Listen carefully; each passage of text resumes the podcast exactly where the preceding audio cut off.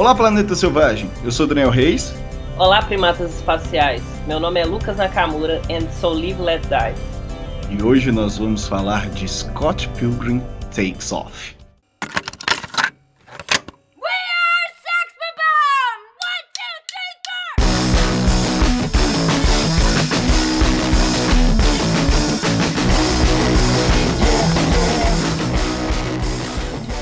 Programa de hoje eu vou falar de um tema que, para quem me conhece, na vida real, fora aqui dessa incrível nave espacial que é o podcast, sabe que eu sou apaixonado pela obra que foi lançada em 2004, o primeiro volume lá no Canadá. Aqui no Brasil só chegou em março de 2010. E eu fui um dos felizardos que na época trabalhava em uma livraria e pude pegar essas edições assim que elas saíam aqui no Brasil para ler, conhecer a obra assim, que foi Scott Pilgrim. Scott Pilgrim, dá uma resumida pra gente aí, Lucas. Scott Pilgrim é a história de um cara canadense que ele tem uma banda indie com um nível duvidoso de som e que um belo dia ele conhece uma misteriosa americana, né? Que não sabe quilômetro pra milha, não é isso? Continua aí, Daniel. Isso é qualquer americano, inclusive. Qualquer americano, pois Mas é.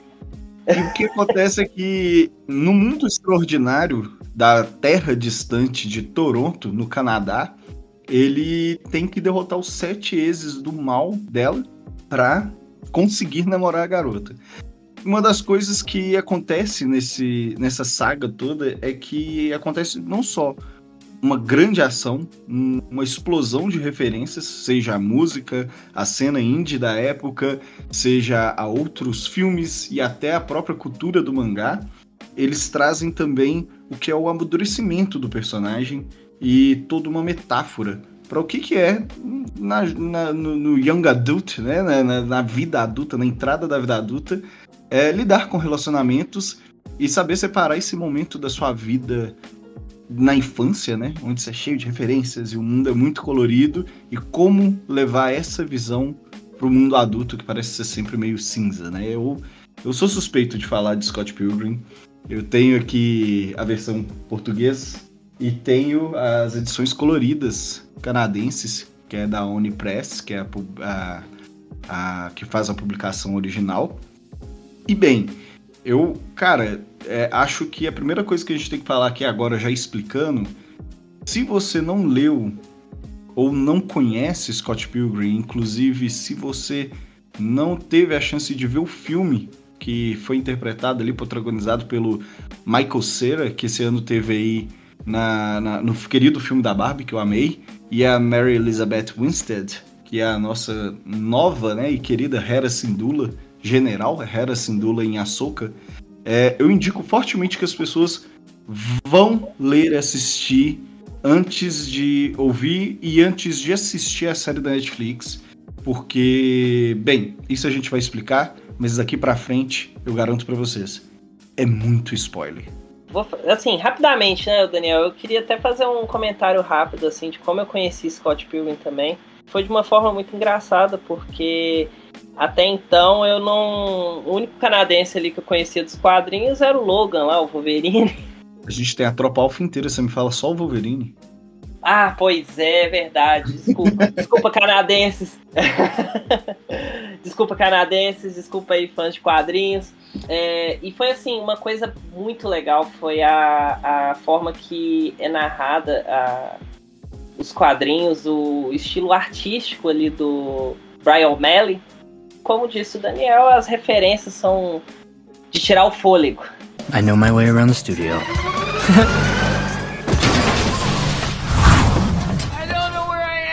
então vamos lá, Lucas. O porquê não tem como falar de Scott Pilgrim Takes Off, ou como ficou aqui no Brasil, Scott Pilgrim a série, e como ficou em Portugal, Scott Pilgrim dá o salto. É... Nós temos um primeiro episódio com um plot twist no final, já do primeiro episódio, que muda ah. tudo para quem já conhece a obra.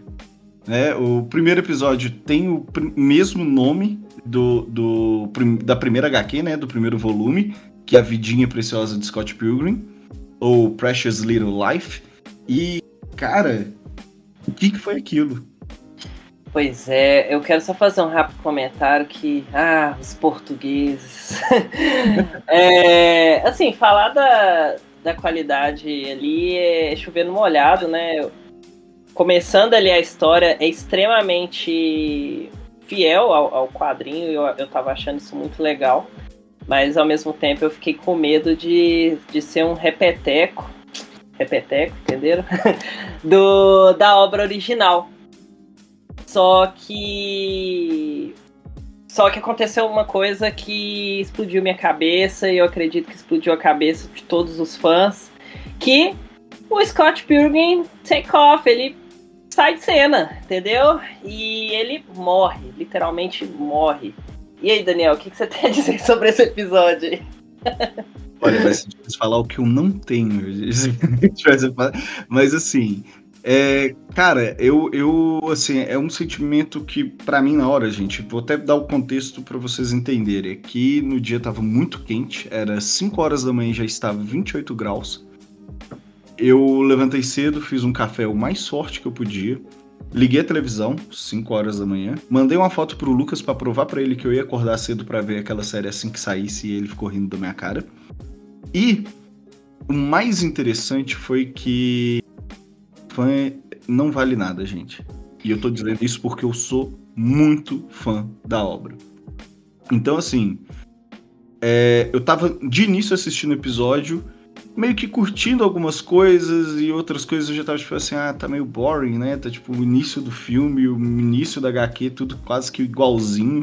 Eu entendi algumas alterações e concordei, graças a Deus, algumas alterações que a Netflix fez, principalmente no que se diz direito a Knives, né? Um personagem menor de idade que o Scott namora, vamos colocar assim entre aspas, eu fiz aspas com as mãos aqui para quem estiver ouvindo. E assim, até então eu tava, nossa, será que vai ser tudo igualzinho? Será que eles não vão expandir nada? E aí, quando dá a virada do Scott morrer, eu fiquei assim. Ok, foi uma virada, aumentaram, mas eu acho que eles foram um pouquinho longe demais, sabe? Como fã. Aí eu comecei a me desesperar 5 horas da manhã na minha casa. Foi, e... Pois é, aí que vem o segundo episódio, né, Daniel? Cara, é esse que é o rolê. Porque aí quando entrou no segundo episódio, eu tava ainda no. É porque foi o estágio do luto, tá, gente? Então, assim, eu ainda tava na negação. É... Cara, quando começa com o funeral do Scott Pilgrim, eu falei assim, não, eles não fizeram isso não, mano. E aí o nome Takes Off, né? Que, tipo, a galera lá de Portugal até colocou dar o salto. Aqui no Brasil deveria ser o bateu as botas, sabe? Cara, eu comecei a passar a mão no cabelo, eu tava Stephen Stills antes do show, saca? Tipo, meu Deus, não vai dar tudo errado. Eu falei, o que que aconteceu aqui? E aí, o, segundo episódio, ele tem uma luta ali sensacional, inclusive, cara, que lindo. A Science Saru, que é o estúdio que fez o anime, meu Deus, eu já tinha acompanhado só uma coisa que eles fizeram, que foi um episódio pro Star Wars Vision, e assim, apesar de eu ainda estar tá naquele momento de aonde isso vai dar, aquela luta do Gideon contra o Matthew Patel e, e até o final da torre, e o Matthew, você vê que ele tem muito mais poderes do que já tinha sido mostrado tanto nas HQs quanto nos filmes. Cara, eu tava assim, ok, tá lindo, mas cadê o Scott? O nome do cara tá no, no, título. Cadê o Scott? Cadê o Scott? Cadê o Scott? Saca? Tipo, e pois o segundo é. episódio para mim marcou muito por isso, inclusive por aquele funeral, porque é muito pesado ser um funeral de um personagem que você ama, velho. É muito engraçado porque, assim, para quem já conhece a obra original, até mesmo viu a adaptação do filme, cria-se uma esperança de que o, o, Scott vai voltar de alguma forma, né? Que foi só uma pira ali do, do autor ali na hora. Mas a história vai passando e, tipo, nada dele voltar. O funeral é uma das cenas mais, assim, é, é, vergonha alheia ali na, no episódio, porque, tipo, ele morre, tipo, ah, é, o, o Scott morreu, sabe? e aí Envy Adams aparece e aí, tipo, todo a atenção fica em cima da Envy Adams, né, que é uma ex-namorada do, do Scott. E uma coisa que eu achei muito legal foi a, a ênfase que deram ali para as ex do Scott, sabe? É, a, o roteiro ele meio que se inverte, né, na, na narrativa. Eu achei isso extremamente bacana mesmo. E aí, terceiro, terceiro episódio.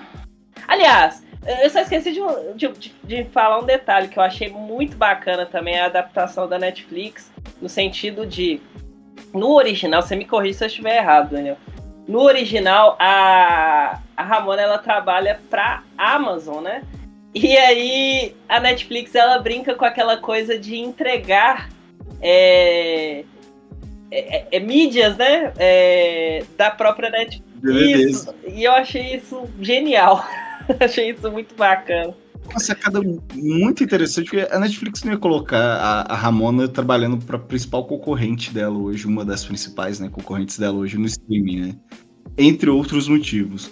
E assim, essa sacada que eles deram foi muito boa, porque inclusive leva nessa nova versão a Ramona até aí de encontro a Kim, né? Então tem uma referência ali, umas conversas sobre como foi a morte das locadoras, né? A morte lenta e sofrida das locadoras.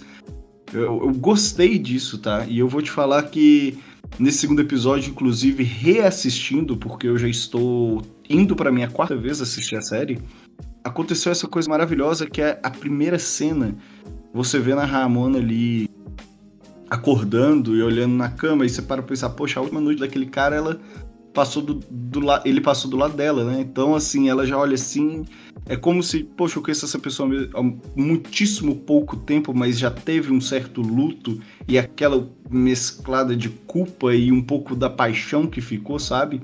Sem falar que é hilário você ver o caixão do Scott aberto, aí você fala, nossa, o que, que, eles vão mostrar quando alguém chegar perto do, do, do caixão e tem três moedas lá dentro, sabe? É, é, é, muito engraçado. O Scott Pilgrim é cheio dessas sacadas. E eu gostei que, mesmo que nessa nova versão, né? É, que daqui a pouco eu vou falar o porquê que eu acredito que seja uma sequel e não um remake ou reboot. Mas é, essa nova versão eles fizeram de maneira assim maravilhosa. Indo inclusive para isso que você falou, Lucas, no terceiro episódio, que é quando literalmente a Ramona vai lá encontrar com a Kim. E aí tem umas, um, assim, um diálogo muito bacana que. Uma coisa que eu achei bacana ali para a morte do Scott foi a, a, a, a, conexão que as pessoas que passaram ali, né, é, na vida do Scott Pilgrim, eles tiveram uma nova abordagem. Eu achei muito legal a, a Shao com a Kim, por exemplo, tiveram uma, uma sinergia assim muito louca. E também eu achei muito doida a luta da Ramona com a Roxy, né? É, na locadora. Cara, Foi insano, insano. Que luta sensacional, cara. Eu vou, eu vou te falar que, assim, é, é algo que eu fiquei... Eu acho que falar assim, ah, eu fiquei embasbacado, ainda é pouco, sabe? Eu acho que é algo que eu fiquei assim... Como? Por quê? Da onde que saiu essa ideia? Eu, eu queria saber de qualquer forma. Eu falei assim, gente, não é possível isso que eles estão fazendo, sabe? Elas pulando na locadora e aí, tipo, trocentas paredes, cada ela um ambiente diferente dentro do anime, meio que mostrando que cada parede daquela, entre aspas, seria um filme, sabe? E se lá na, na luta do Matthew Patel contra o Gideon, a gente tem, tipo, em cerca de meio segundo uma referência a um filme japonês em preto e branco, que eu vou falar isso também mais daqui a pouco. Nessa cena a gente tem referência para dar com pau, entendeu? Então muita referência. É referência que os mais cinéfilos ou os maiores amantes de cultura pop ainda vão acabar perdendo uma referência ou outra, sabe? E o mais legal, cara, é que quem lê os quadrinhos sabe que tem um momento em que a Kim e a Naive se beijam e ali naquele momento em que as duas tocam junto, começa a rolar um coração enquanto elas estão tocando. E eu fiquei muito lembrando disso, cara. Será que eles vão fazer uma coisa que eu imagino que até muitos dos fãs querem, inclusive eu, que é estabelecer as duas futuramente como um casal? Porque aí a Knives já seria maior de idade, não sei, aí poderia fazer uma evolução disso. Você vê que nesse episódio a Kim tenta ali alguma coisa com a Roxy e para quem não sabe, a, a Kim ela quase chegou nos quadrinhos a ter uma série spin-off dela. É, quem chegou a ver algumas coisas das edições canadenses coloridas que foram separa é, lançadas separadamente, sabe que nos extras tem uma história só da Kim, que foi publicada em alguma revista canadense lá, tipo, meio que um. História curta, sabe? Mas mostrando o dia a dia ali da Kim, e isso depois veio a ser abordado né, no, nos quadrinhos. E, cara, você vê quanto que a Kim tem uma história, ela tem um arco nos quadrinhos. E aqui eu já vi nesse episódio o primeiro, assim, de relance, assim, quanto que uma personagem que eu amo, que é a Kim, eu, eu, eu falo que ela é é de longe uma das melhores personagens mais bem escritas de Scott Pilgrim. E o que eu achei legal, os caras não esquecem dela nesse, nessa versão. É, apesar de, né, a gente pode afirmar aqui que Scott Pilgrim Takes Off, se tem uma coisa que eu posso dizer aqui de início, ele veio para foi uma série que veio uma nova atuação, né, uma nova versão para trazer visão daquilo que a gente ainda não tinha tido. Então, dos exes, é, virar o holofote para Ramona, onde ela é a principal, se trazer um pouco mais do Young Neil, que era pouco citado, sempre deixado de lado ali. Então, assim, você acaba tendo ali um, um, um novo olhar, não porque a história muda muito, mas é porque você não sabia muito daqueles personagens. Inclusive o Gideon, que nesse personagem a gente tem o maior. Acho que assim, a maior revelação que a gente tinha sobre o Gideon até então, que o nome dele é Gordon Goose que eu nunca ia esperar isso. Muito menos que ele ia ficar com a Julie, que, tipo, de cara ela só fala, tipo, entra aí e, e já deixa entendido ali que os dois ali pra frente vão atuar como um casal, né? I know my way around the studio.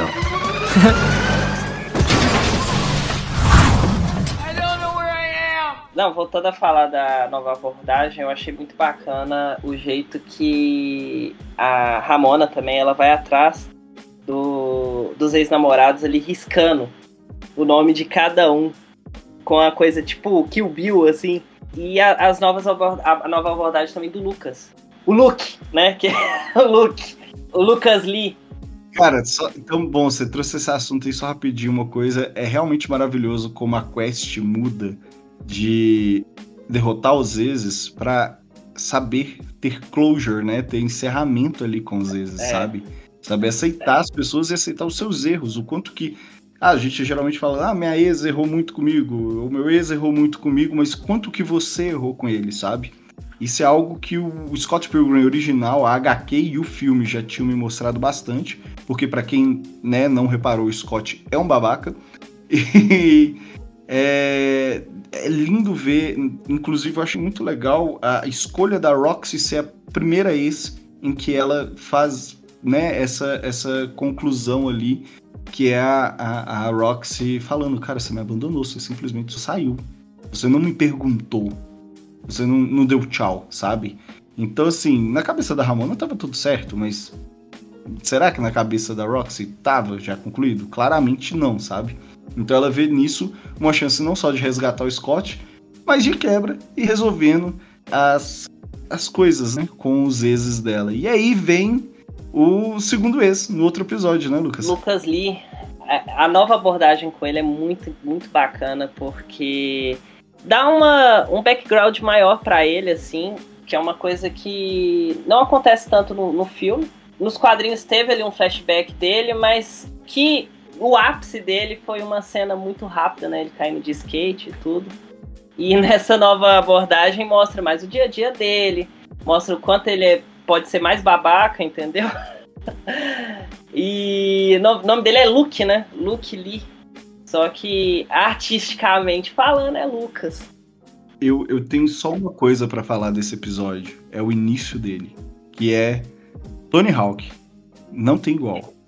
Inclusive é o som de uma música que eu pulei do sofá, que é United States of Whatever, do Lion Lynch. Esse é de um disco que chama Fake Songs. E cara, é maravilhoso. Esse álbum aí, inclusive, já deixa indicação ao álbum de 2003. E assim, é, é, acho que a escolha foi perfeita, sabe? Essa série ela tem poucas músicas que sejam é, músicas pop, né? Ou já lançada antes, alguma coisa que fosse ali na linha do filme do Edgar Wright. Eles têm mais a trilha original, que até aproveita algumas músicas, alguns temas antigos, mas, assim, quando eles usam músicas que já, né, já haviam sido usadas em algum lugar, ou que já são músicas propriamente ditas, né, pops, é, os caras usam de maneira assim maravilhosa, sabe? Eu acho que aquele início com Whatever é, é, não só descreve muito bem o personagem que está nos reapresentando, né, do Lucas Lee, ou apresentando para quem estava assistindo pela primeira vez, mas também apresenta todo aquele aquela arrogância que o personagem tem e que você vê que com o tempo aí falando um pouquinho do que vai vir da série, é, vai se reduzindo, né? Você vê que ele não é aquele cara, ele era meio que um produto do meio dele, não sei, ele, ele, ele é meio burrão, meio esquisitão, mas é, é, no fim a gente vê que, pô, o cara tem bom coração, às vezes o jeito dele dar com sentimento é só mesmo falar o whatever, é, sabe? O, então, o tipo... autor, ele até brinca com isso, né? Aquele estereótipo do... do, do gostosão, né? E, cara, eu não posso passar desse episódio sem falar daquela que pra mim eu acho que foi a melhor piada dessa série. Qual foi? O Edgar. Ah. Edgar Wrong. cara, genial. Edgar Wrong é o, o, Acho que a piada que eu não vi vindo e ela era a mais óbvia possível. E assim, foi nesse episódio que eu falei, pô, beleza, o Scott não tá morto. Eu tô vendo mais dos personagens, que era o que eu queria, que era, né, tipo, é, aumentar o lore do, dos personagens que a gente já ama de Scott Pilgrim e numa história totalmente nova. Então, assim, pô, o que que tá pegando? Mas aí eu já comecei a me abrir mais. Lembrando que eu fiz o binge watch, então não pausei de um episódio pro outro. Então, tá aí pra mim parece um filme, sabe? Então eu falei, pô, aqui a trama tô, já tá me pegando.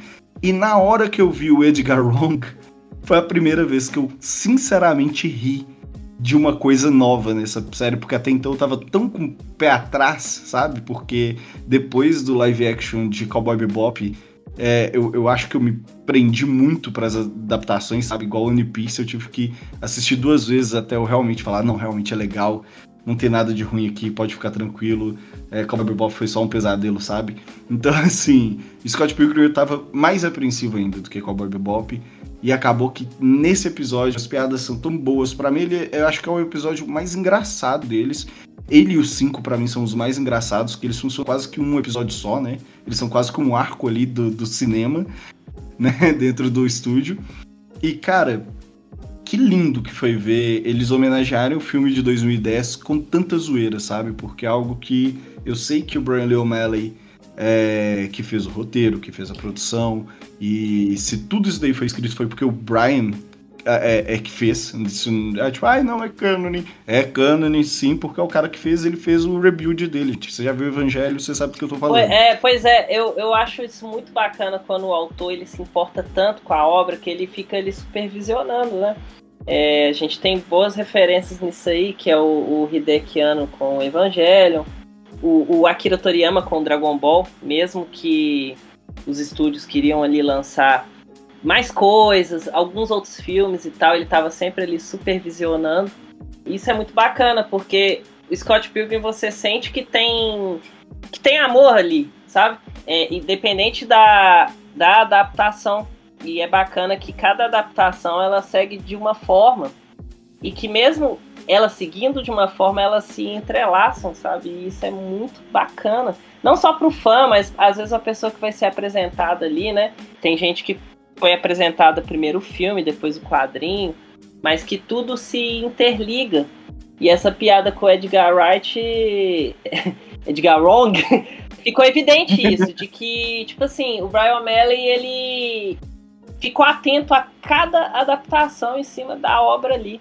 E isso é, é louvável, é muito, muito bacana. E Cara, é lindo. Isso, o episódio 5, ele fala ali sobre o documentário do Lucas, né? Cara, na verdade, nessa parte, o Lucas já tá fora do, do, do filme. Já uhum. tinha sido demitido porque ele tava namorando a atriz que interpretava uma menina de 17 anos, a atriz de 31 anos. que acontece e, em Hollywood. é, não, e, e quem vai substituí-lo é o Todd, que é um outro ex da, da Ramona, mas é um ex especial porque ele namora uma ex do Scott. Então, assim, além de tornar a situação toda mais hilária, porque você tá vendo os bastidores cômicos de uma versão suecada, essa referência aqui vai ficar só para quem fraga mesmo. Então você tá vendo ali basicamente os bastidores de uma versão suecada do filme de 2010. Acaba que é, você vê ali, primeiro, toda a relação do Todd com a Envy, como funcionava, que é algo que a gente meio que já vê ali nas HQs, mas você vê, para mim, uma das coisas mais incríveis e inesperadas e que o Brian O'Malley sabe fazer maravilhosamente, que é um ser chamado Wallace Wells. Wallace Wells, ele não é um personagem, ele é uma entidade, sabe? Eu acho que, assim, é, é, a hora que ele chega no ouvido do Edgar Wrong e ele, tipo, ninguém tá aguentando mais o tanto que a Envy e o Todd estão se agarrando dentro do, do set de filmagens, ele só chega no ouvido lá do, do, do, do Edgar Wrong. Naquela hora ali eu já saquei, eu falei assim, não é possível. E toda vez que eles falavam, vamos lá ensaiar no trailer, caraca, cara, eu, eu, eu, passava mal de rir, porque eu falei assim, cara, tava aí uma dinâmica que eu nunca esperava de dois personagens que eu acho que nem se falam na obra original. É igual a Julie com o, o Gideon, sabe? Ou mesmo, o, eu vou pegar aqui, eu acho que um, um, outro exemplo maravilhoso que a gente pode fazer é da Ramona mesmo com o Young Neil, que é o roteirista desse filme aí, nessa versão, né? Que fica ali com a camisa do, do Cronenberg para presidente, muito bom. E ele é cinéfilo agora, né? Ele um dia acordou e falando, você é cinéfilo. Então, assim, é, é, maravilhoso isso, porque você vê que o Brian, ele, ele começou a fazer essas brincadeiras de quem não conversou, quem não interagiu na primeira versão, então vamos fazer isso aqui agora, sabe? Ele teve atenção a isso, porque quando você pega as interações, além de elas delas serem é, inesperadas, a forma como acontecem, elas também são inesperadas no acontecimento em si, sabe? Então, assim, enquanto eles estão conversando, é, o jeito que eles falam e o jeito que eles são, igual o Wallace, ele é exatamente o personagem das HQs. Tem uma galera aí falando que o Wallace ele tava mais babaca nessa versão, eu não senti isso. Achei ele, inclusive, até mais engraçado e gente boa. É, mas você vê também uma coisa que eu acho maravilhosa que é eu esperava ver uma interação do Todd com o Wallace de uma forma e o Brian Lee O'Malley vai lá e me entrega outra forma magnífica, que é o, o, o, Todd chegando a tatuar o Wallace no, no peito, não, né? Que aquela região ali é quase com a costela, né? Eu não, não sei dizer. Mas, assim, é maravilhoso. E, e, e, você vê, tipo, o amor não recíproco que o Todd ganha dessa vez que é um, um dos caras que, para quem viu as outras versões, sabe que ele foi um dos vezes mais babacas da Ramona, assim, né? Que ele pegava a Ramona, a Envy e outras pessoas tudo ao mesmo tempo. Então, assim, ver ele se ferrar dessa vez, ver o cara se fuder no português bendito, é maravilhoso. Cara, sabe o que eu senti nessa adaptação, assim mesmo? É que o Brian O'Malley, ele é um cara que ele interage ali com os fãs, com o pessoal na internet, e o fanservice ali dentro da, da obra não é um fanservice por fanservice. É muito sobre, talvez, sei lá, coisas que o pessoal foi falando e eu acredito que ele foi fazendo anotações em cima do que o, os fãs disseram, assim. E a, e a coisa do Cronenberg, para quem não sabe quem é o Cronenberg, é um diretor canadense. Ele é, ele é famoso pelo A Mosca, fez bastante sucesso, né? Mas ainda assim, na, na no Canadá ele ainda é um ícone cult, assim, né? Pra cinema, né? Olha aí, você lembrou de um outro canadense. Um canadense. Ah, tem o Justin Bieber também, viu, galera? I know my way around the studio.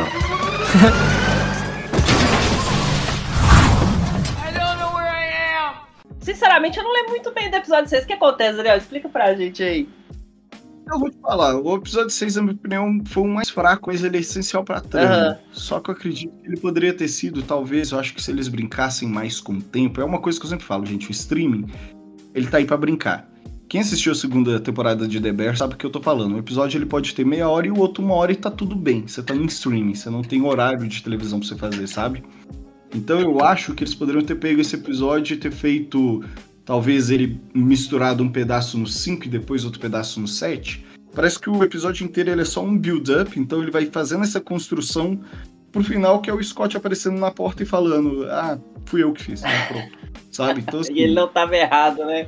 Não, não sei. Não, não. E descobre isso. E tem interações muito legais. Ele tem algumas coisas muito interessantes, inclusive a honestidade dos personagens. Nesse episódio, inclusive, é o que a, a Kim fala sobre a Ramona uma coisa maravilhosa que ela falou, tipo assim. Ah, enquanto você, Knives, e você, Stephen, estão aqui fazendo um musical baseado no roteiro do Young Neil, é, a Ramona tá lá fazendo o papel de amiga de verdade do Scott tentando encontrar ele, sabe? E nós estamos aqui, tipo, fingindo que nada aconteceu. Isso. Entendeu? Então, assim, é, essa parte eu acho uma chamada, sabe? Tipo, putz, aí ah, quem falou, sacou? Só que eu acredito que isso não precisava ter sido um episódio só para isso, entendeu? Tem umas referências boas ali de que um engorda, algumas coisas assim, mas é, eu acho que de todos os oito personagens, ó, personagens, oito, oito episódios, foi o mais fraco. Sabe, Mas para mim serviu como uma ponte para, na minha opinião, o episódio mais legal da série, que é o episódio 7. Dois Scott, dois Spielberg. É, cara, maravilhoso. E, tipo assim, o Scott é uma coisa que o autor ele deixou claro e isso até fazendo uma autocrítica ali pro personagem é que ele é um cabeça dura do caramba. Parece que ele continua nos mesmos erros e é muito legal quando ele encontra o, o Wallace e o Wallace ele com cabelo grisalho ficou bem bonito, ficou bem bem bacana o cabelo dele. Que dia que o Wallace você fez? É, ele é, ele é um cara maneiro, né? Ele é estilosíssimo. E a mania das coisas sempre ali tá, tá na mão do Scott. Aquele papo do. Eu achei muito engraçada a piada do Scott, tipo, não, eu tô aqui só pra resolver umas coisas. Ou seja, ele não muda. ele é o mesmo, mesmo Scott. Uma coisa que eu achei muito, muito bacana foi a referência ao realidade é, virtual, né? VR. Sim. E aí, o que, que eles usam com o VR? Que foi o maior fracasso da Nintendo, né? Que é o Virtual Boy. que é aquele. E lá chama Virtual Guy. Hã? Chama Virtual Guy, né? Lá eles trocam o nome Virtual Guy. Pois é, e eu achei a estética ali do, do vermelho, que é uma coisa que é horrível no Virtual Boy, e o Brian O'Malley, ele literalmente coloca mesmo o controle, toda a dinâmica do que foi o Virtual Boy e, e aí, até então, eu tava achando que era só uma referência jogada e tal. Mas a gente descobre que o Wallace, ele namora um, um funcionário, né, da Nintendo, né? Ele é casado com um funcionário da ele é Nintendo, o que para mim foi maravilhoso. Foi maravilhoso. Ele é casado, né? E ele tem um produto que é, tipo assim, junk, né? da Nintendo. Não, eu, eu, o que eu acho maravilhoso é porque na hora que eu vi isso, eu falei assim, cara, quando a gente era criança e todo mundo tinha um amigo que falava, não, é porque o, o meu amigo que mora no Japão, meu primo que mora no Japão, me disse que o PlayStation 7 já saiu lá e é holográfico. e você pode entrar dentro do personagem, sabe? Tipo, pra mim, no momento que falou, tipo, Scott, senta, a gente tem que te contar uma coisa. Aí você fica tipo, que isso? O que, que eles vão contar, né? Será que a Ramona morreu e tal? Eu tava esperando para ver o que, que ia acontecer, né? Tipo, alguma coisa assim, algum personagem, ou, sei lá, eles dois se casaram, eu pensei nisso em algum momento. E aí eles falam, tipo, o Wallace é casado com um cara que trabalha na Nintendo. E, e nesse tem uma piada muito boa que, assim, o, o, Scott, nosso Scott, vou falar assim, né, pra, pra falar entre ele e o Scott velho. É, e que tem uma barba, ma que tem uma barba maneira. A barba é a maquiagem do homem. Então, assim, é, o que eu ia falar é o que eu eu acho assim maravilhoso é que na hora que é uma piada muito rápida. O Scott do presente fala assim: então quer dizer que tudo que você. É, tudo que é da Nintendo vocês ganham de graça? Aí o Wallace fala, não, e ao mesmo tempo o Scott do futuro fala sim, sabe? Tipo, você fala, por que, que ele falou sim, cara? Por que, que ele tá mentindo? sabe?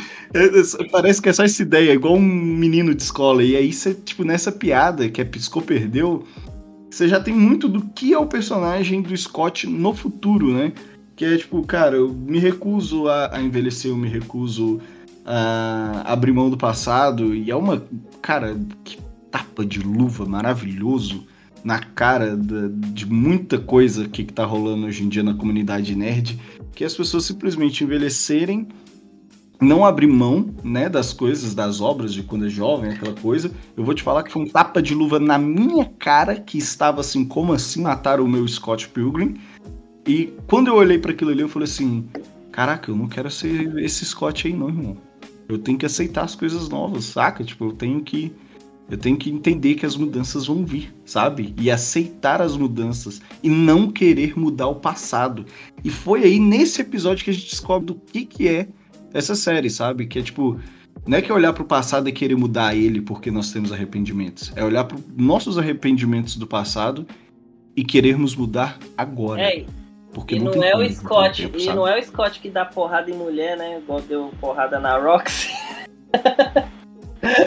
Não, Cara, mas o- uma coisa que a gente vai falar aí do próximo episódio, que faz uma brincadeira maravilhosa no título, que é O Mundo versus Scott Pilgrim, já que o filme e o terceiro capítulo é Scott Pilgrim versus o Mundo, né? Agora é o Mundo versus Scott Pilgrim. A gente tem, né, no final do último episódio, o Scott voltando pra casa. Ele reencontra com a Ramona, inclusive a Ramona encontra a Ramona, né? E, cara, quando eles veem que tem o campo AB na dublagem, como ficou, ou campo AK, que ficou em inglês, é, que não deixa eles beijarem, eles ficam tentando, e aí esse episódio já inicia com eles indo no lançamento do Scott Pilgrim, o musical, que eu amei essa ideia, porque é a única mídia que realmente falta adaptar Scott Pilgrim. e, e assim, quando eles chegam lá, eles veem que nenhum dos exes mais já estão nessa pira, sabe? Tipo, nenhum tem problema mais com, com aquilo. E eles veem, cara, se não é os exes, quem é, sabe? E na hora, no meio da peça, a gente tem essa. Meio que. eu Achei legal, porque aquilo ali pra mim pareceu uma referência a Akira, quando explode a bomba atômica no início do filme, sabe? E vem aquela bola, tipo uma bomba atômica mesmo, explodindo tudo. E eles são meio que teletransportados pro futuro. E aí, aí cara, aí, aí foi tipo puro É, não, é um momento? Porque gente catártico descobre ali pros fãs, né? Eu achei muito louco também a, a forma que os, todos os ex, eles estão ali no, no mesmo ambiente também, né? Eu achei muito doida a dinâmica entre os personagens ali. É o Vingadores Ultimato, pra quem É, um momento sabe? assim, entendeu? O autor pegou assim e jogou tudo ali na, na mesa. E funciona de uma conclusão, cara, muito gostosa pra obra, sabe? Porque, assim, primeiro, eles têm que lutar contra o verdadeiro vilão da trama, que é o Scott mais velho ainda. é o Scott na casa 50 Cara, eu amei anos. esse nome, velho.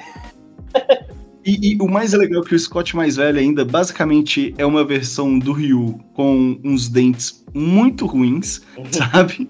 E, cara, o quanto é maravilhoso você ver a combinação não só do que a gente já conhece dos quadrinhos, do filme e da própria série que a gente estava acompanhando até ali, né? Até esse oitavo episódio.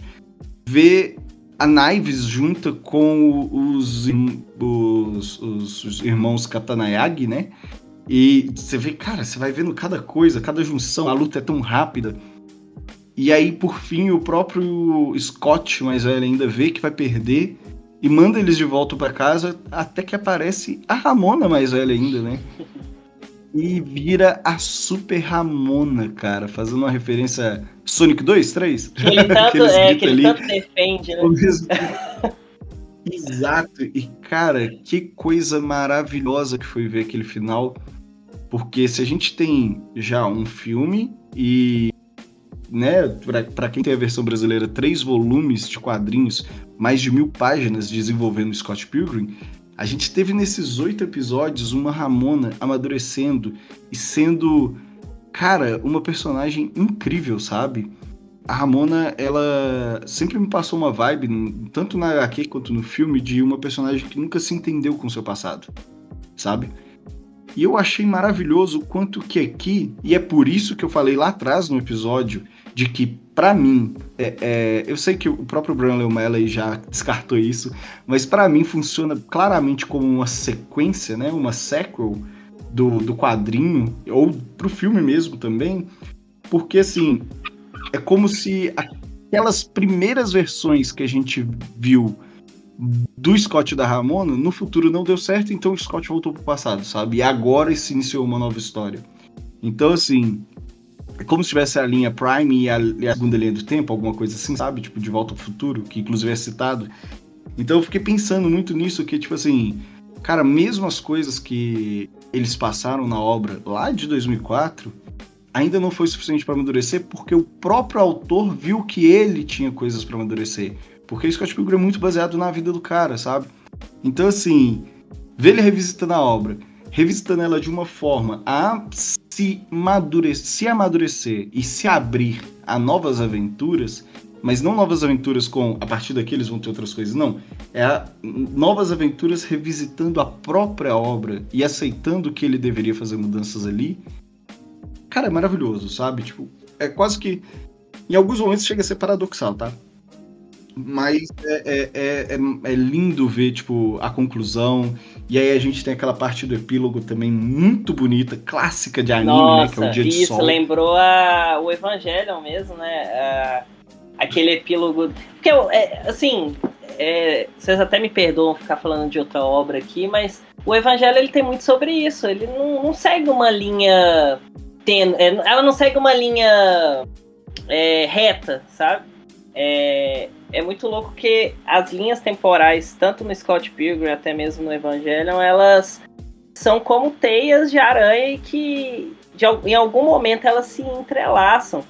E é, é eu, eu, assim, parece que é um, um, uma sequência, mas eu acredito que, independente da ordem que você assistir, faz um certo sentido ali na cabeça de quem tá vendo, sabe? E é muito doido você ler Igual eu, eu reli esse ano. E a primeira vez que eu li, eu tava ali crescendo junto com, com o Scott Pilgrim e tal.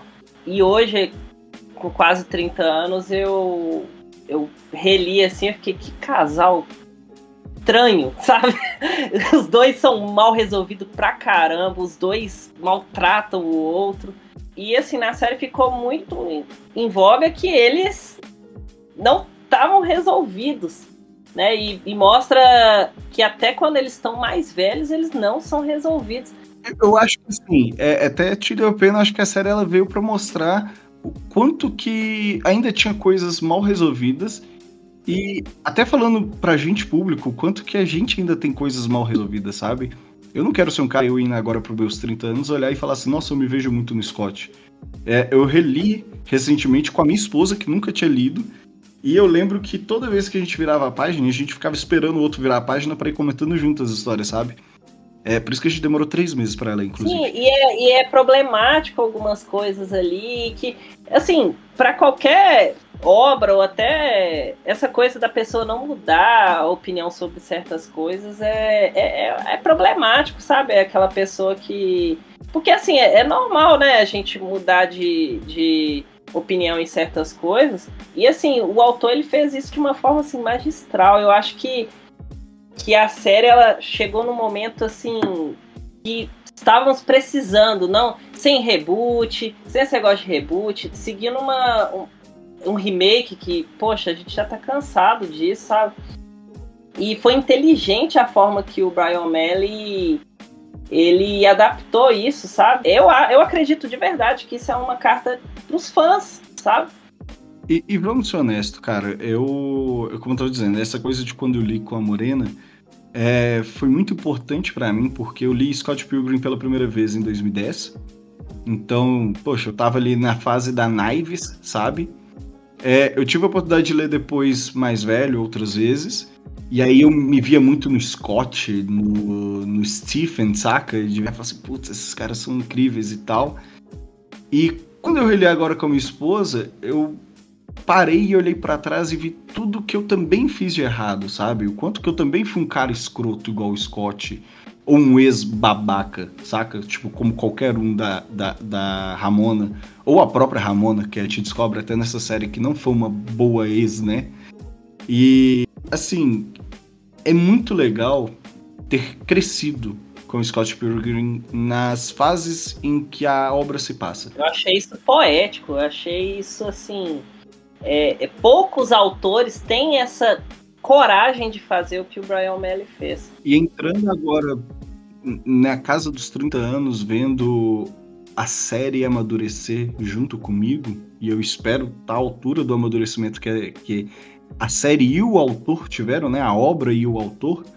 Cara, que coisa linda, que coisa incrível, porque assim. Me faz ter orgulho de ser fã de Scott Pilgrim, sabe? Eu tinha medo de algum dia eu apresentar para os meus filhos e. Sei lá, eles olharam assim: como assim Scott Pilgrim is dating a high schooler, sabe? Como assim, tipo, Scott Pilgrim tá namorando uma colegial, sabe? Que é a primeira frase da HQ que envelheceu muito mal, sabe? Então, em diversas vezes eu fiquei me perguntando isso antes da série estrear. E agora eu falei, não, pô, beleza, é, é, só colocar a série porque é maravilhoso. Eu acredito que não tem nada aqui que eu que eu acredito que vai envelhecer mal. Pelo menos nós não esperamos, gente. Eu tô falando isso aqui de 2023. Quem tá ouvindo no futuro se envelheceu mal, mil desculpas, a gente não sabia nessa época. I know my way around the studio.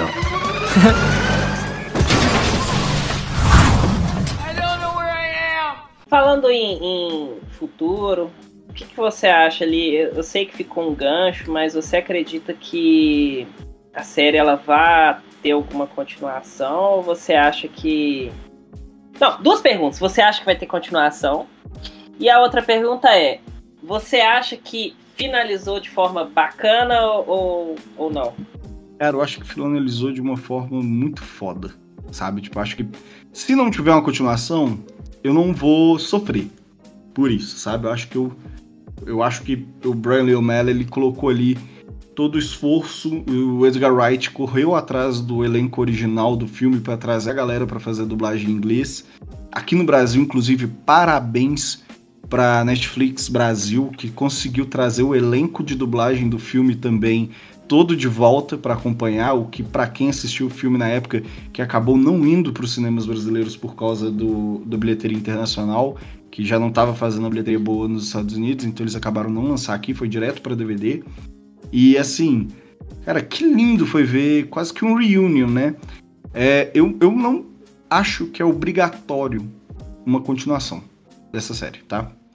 Mas existem coisas ali que não foram explicadas, porque se você lembra das HQs, as outras seis, seis exes do Gideon ainda estão congeladas em algum lugar. Inclusive, naquele episódio, do segundo episódio, quando ele luta contra o Matthew Patel, você vê que tem um, um, uma vez que eles batem num, num, cofre, sabe? Então eu falei, poxa, será que essas vezes estão aí? Sabe? Tipo, essas vezes do, do Gideon, sabe? Será que eles ainda têm essa, essa linha aí de, de, de, da timeline, esse eco da timeline antiga nesse?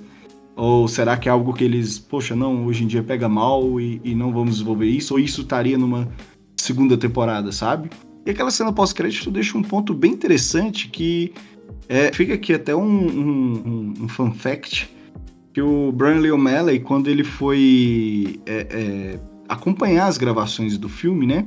Ele chegou pro elenco principal com uma lista para cada um, diferente, tá? E nela tinha 10 coisas que só ele sabia daqueles personagens, sabe? E sabe-se muito pouco do que, que tinham nessas listas, tá? Um ator ou outro revelou o que é que tinha na lista dele, um ou dois itens no máximo, mas não existe essa lista completa. Alguns atores, inclusive, acho que foi o próprio Michael Cera já falou que a dele ele perdeu, então ele, a gente nunca vai saber quais eram os 10 fatos que só o Brian Lee O'Malley sabia sobre Scott e o Michael Cera ia saber gravando o filme. Mas eu achei legal porque ele fez isso na época na intenção de que olha, você vai estar tá assim, porque no fundo o seu personagem está passando por isso, isso, isso, isso e aquilo. E a personagem da Julie, que aqui fica com o Gideon, né, nessa versão, ela tinha, ela na interpretação pela Aubrey Plaza, que revelou isso em um talk show alguns anos atrás, ela tinha um item na lista dela que falava que a Julie, na verdade, ela era secretamente apaixonada pelo Scott e ela ficava puta da vida e ela era aquela coisa nervosa com o Scott, porque o Scott era afim de toda mulher da vida dela ali, saca? Tipo, em volta dela, mas nunca foi afim dela, saca? Então ela, tipo, meio que levava isso pro pessoal. Isso era um, uma das coisas que tava listada nessa, nessas listinhas ali do Brian Lee O'Malley, que eu não sei se o elenco ainda tem, se se perdeu completamente, se eles falam que não tem, na verdade tem, né? E eu acho que parte disso daí, sabe? Se fosse fazer uma segunda temporada, eu acredito que dessa vez, e até acho que seria uma trama mais interessante, a gente vê. A gente já vê a evolução do Scott, a evolução da Ramona, e aí agora a gente vê a evolução dos dois exes, né? Na verdade, não dois exes, né? Uma nem ex foi e fica nervosa, e o outro, o pior dos exes da Ramona, que é o Gideon, né? Que excelentemente interpretado pelo Jason Schwartzman.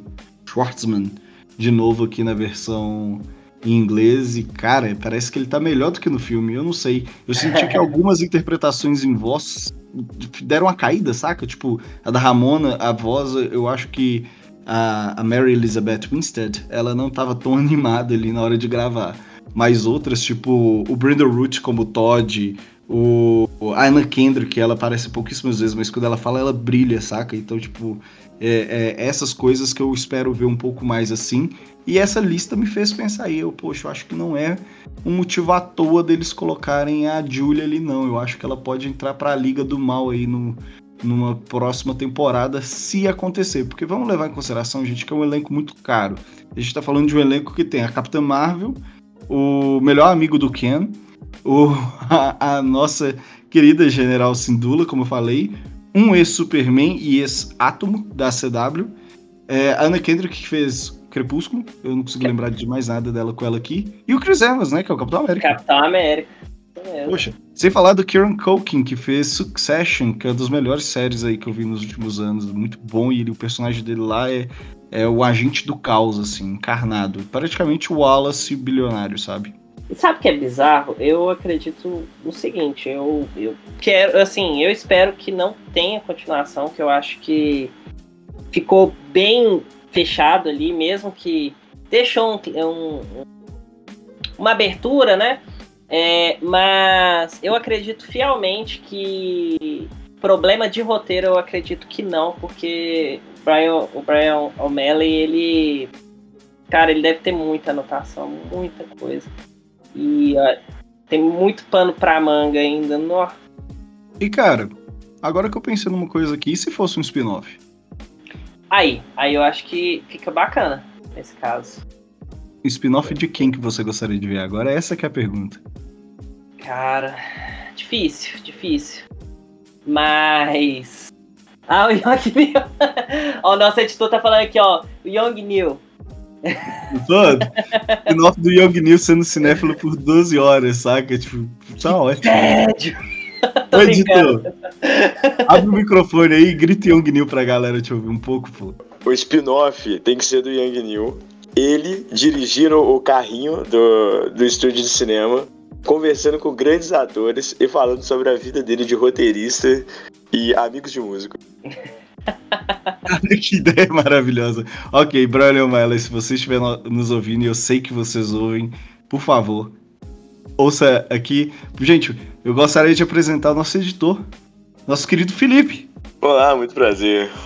Fazendo uma pontinha aqui.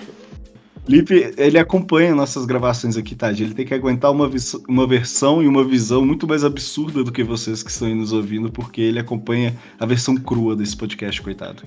É triste, mas estamos aí, firmes e fortes. I know my way around the studio.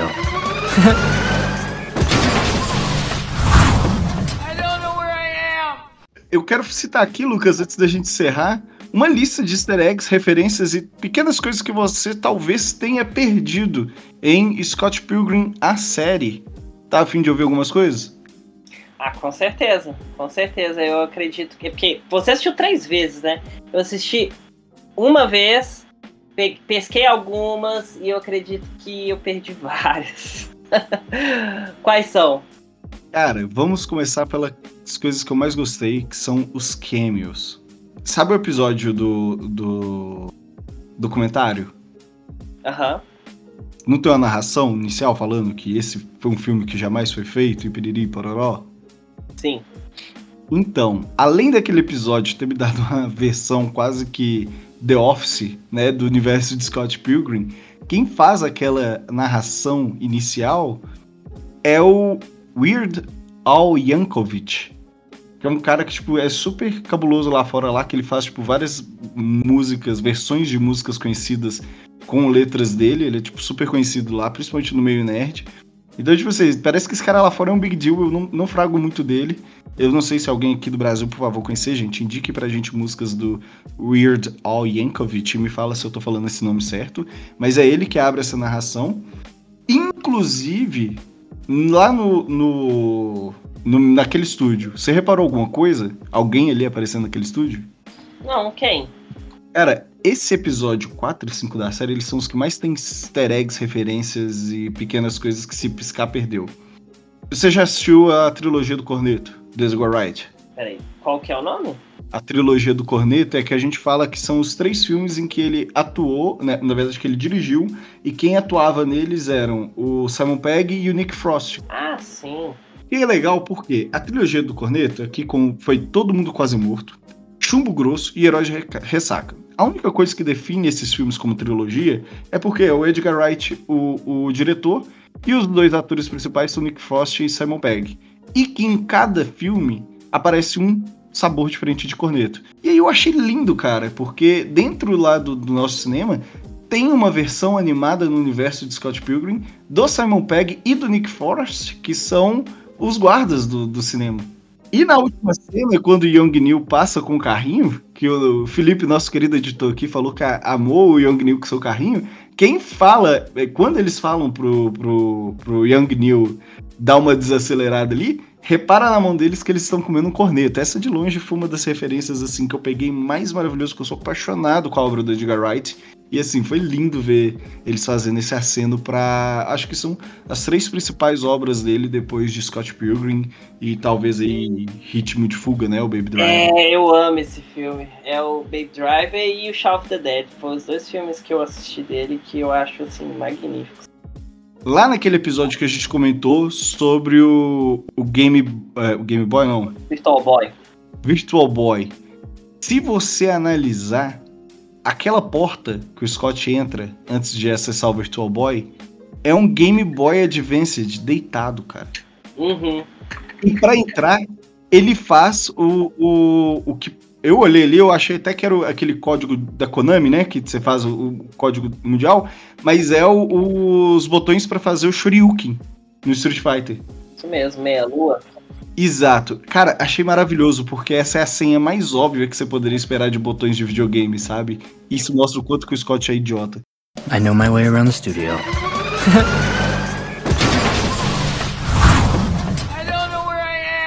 Aqui entra uma série de easter eggs que eu preciso citar que é no primeiro episódio ele cita a questão das aventuras de Sonic que foi dublado por duas versões diferentes pelo mesmo ator, fazendo uma meta referência à, própria versão da série que está sendo dublado pelo ator do cinema, né, que fez na versão live action. Também né, no episódio 3, quando a Roxy sai assoviando, ela tá cantando Cotton Eye Joe, com uma música chamada Rednecks, que assim, se você colocar ela pra ouvir agora, você vai ficar com ela na cabeça por sete dias seguidos. É pior do que a maldição do chamado.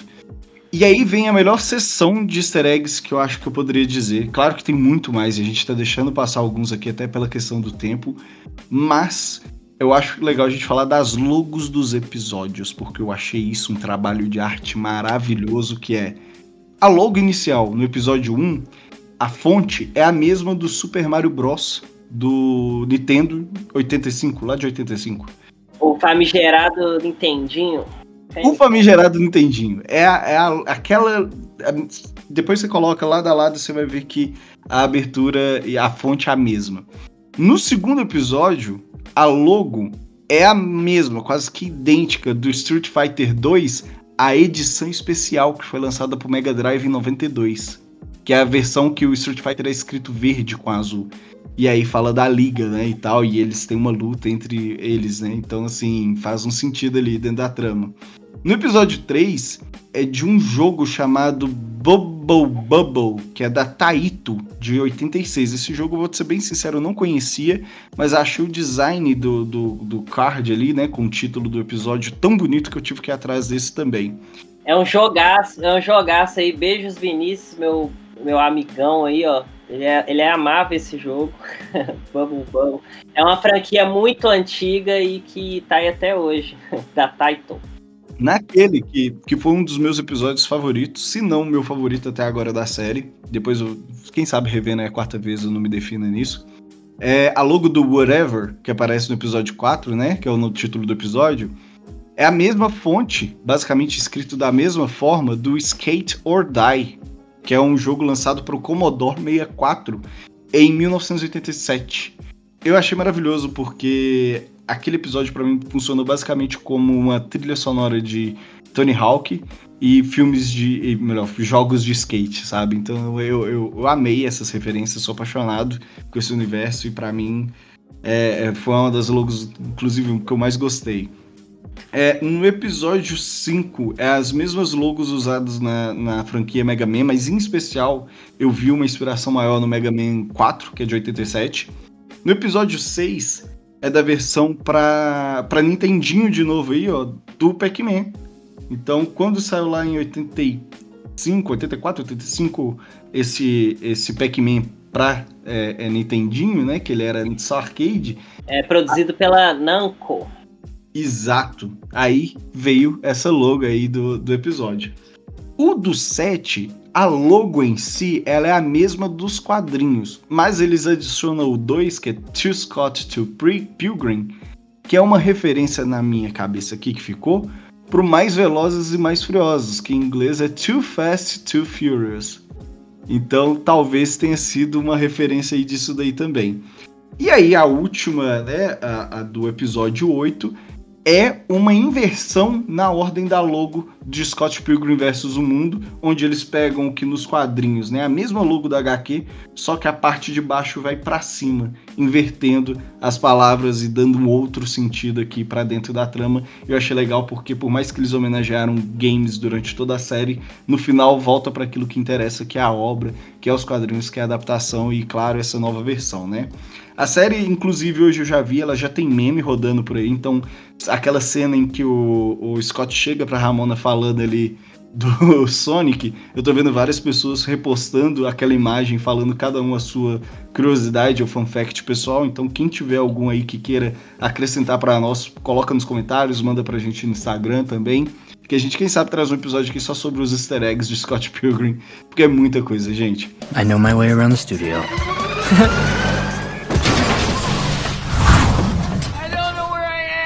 Mas basicamente foi isso que eu queria trazer aqui, que eu acho que faz mais parte, assim, dentre os easter eggs, principalmente esses dos title cards, eu que amo design, fiquei apaixonado. E algum easter egg por aí, Lucas? Não, você falou todos. é, esse foi o nosso episódio sobre Scott Pilgrim Takes Off. Eu queria só terminar falando que parabéns pro Edgar Wright, pro estúdio Science Saru, pro Brian Lee O'Malley, principalmente pela obra dele, pelas adaptações que ele acompanhou em todas as adaptações da obra. É, todos envolvidos, inclusive, o elenco de voz no exterior e principalmente aqui no Brasil, o elenco de voz foi maravilhoso. Assim, o quão feliz é voltar para uma obra que a gente ama tanto e ver eles de uma maneira tão crescidas, sabe? Mas crescidas não na idade, crescidas na maturidade. Eu achei isso maravilhoso. Então, minhas considerações finais é... foi muito sobre essa coisa da de ser uma metamorfose ambulante. é sobre não ter medo de mudar de opinião, opinião sobre algumas coisas, né? E acompanhando aí o que você falou, velho, não sejam babacas nem fanzocas reaças. Por favor, o mundo não precisa de fã tentando meter o bedelho na obra alheia. Deixa o autor brincar tá bom? Esse foi mais um episódio do nosso Coma Virtual. Quem quiser nos acompanhar no Instagram, Lucas? Arroba Coma Virtual. Pra seguir o Daniel, qual que é sua arroba, Daniel? No Twitter é Damatos, no Instagram é Damatos, e em qualquer lugar que você quiser me procurar, vai estar tá Damatos. Inclusive na Steam, quem quiser me dar videogame. Para me seguir, pessoal, todas as redes é arroba lucasvnakamura. Tudo bem?